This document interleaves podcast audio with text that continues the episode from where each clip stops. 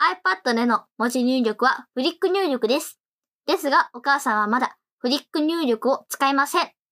足利キャスト。今使っている iPad Pro の12.9インチですが、これを購入するときにすごく悩んだのが、スマートキーボードフォリオというキーボード付きのカバーを購入するかどうかということでした。iPad と Apple Pencil をセットで購入するというのは決めてたんですが、このキーボード付きのカバーというものが果たして必要なのかどうか自分にとってということで非常に考えまして、まあ結局は購入したんですけども、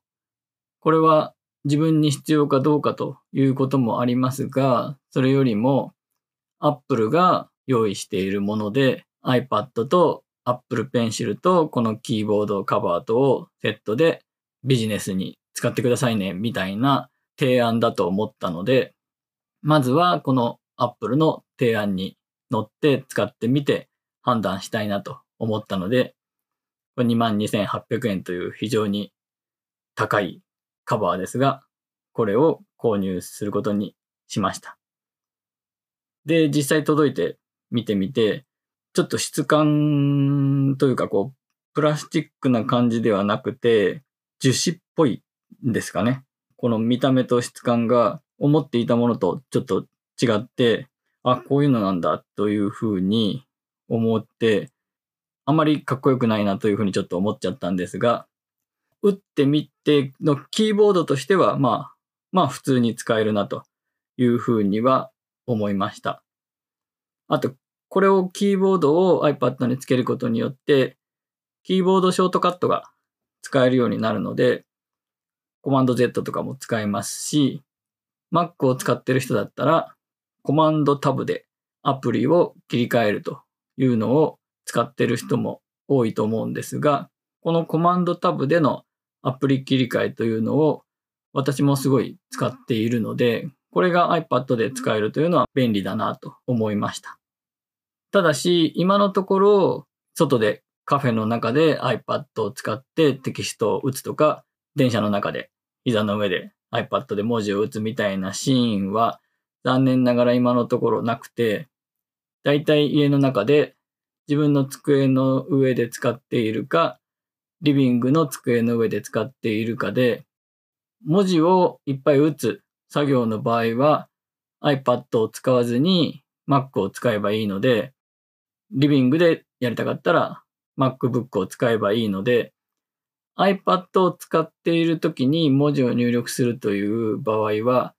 SNS のコメントを打つみたいなぐらいな、ちょっと打てればいいみたいな感じなので、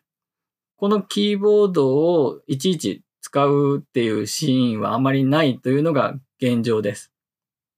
このキーボードを使いたかったら iPad がこれ磁石でくっついてるんですが、ちょっと外してカチャッとはめてキーボードがついてるノートパソコンみたいな形に変形させるというか、セッティングするんですけども、これが意外とちょっと一手間なんですね。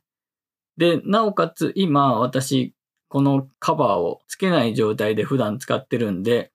じゃあ文字打とうと、今日は文字打とうみたいな感じの時にこれをつけるみたいな作業になるので、あまりこのキーボード付きカバーを使うシーンというのが家の中では特になくて、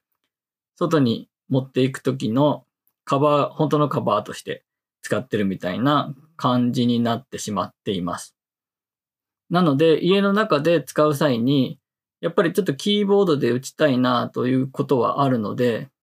外付けのキーボードがやっぱりあった方がいいんじゃないかなと思うようになってきました。そこでたまたま見つけたのが、タップテックというキーボードなんですが、これは幕開けというクラウドファンディングのサービスに出ていたものです。超薄型ワイヤレスメカニカルキーボードタップテックというキーボードなんですが、このタップテックのすごく気に入ったポイントが3台までの機器を接続してスムーズに切り替えられるということでした。複数の機器を接続してキーボード操作で切り替えられるっぽいんですね。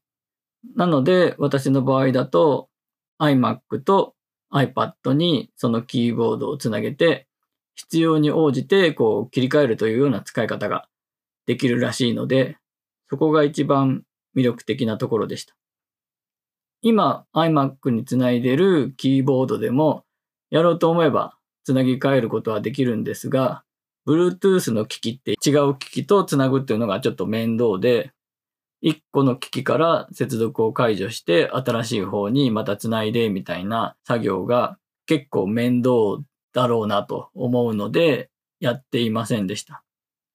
このタップテックだとその切り替えがスムーズにキーボード操作で一瞬で切り替えられるみたいなんで、それだったら iMac で通常はそのキーボードを使いながら必要な時に iPad でも使うというような使い方ができるので、これだったら便利だなと。ちょうど私の今使っている iMac 用のキーボードもかなり長い間使っているので、調子が悪くなってきているので、まあちょうどいいなというふうに思い購入することを決めた次第です。ちなみに現在はこのクラウドファンディングに支援して14,300円でキーボード自体を手に入れることができるようになっています。このプロジェクトは4月の29日までということです。購入したこのキーボードですが、届くのが6月末までということで、結構長い間まだこれから待たないといけないという状況ではあります。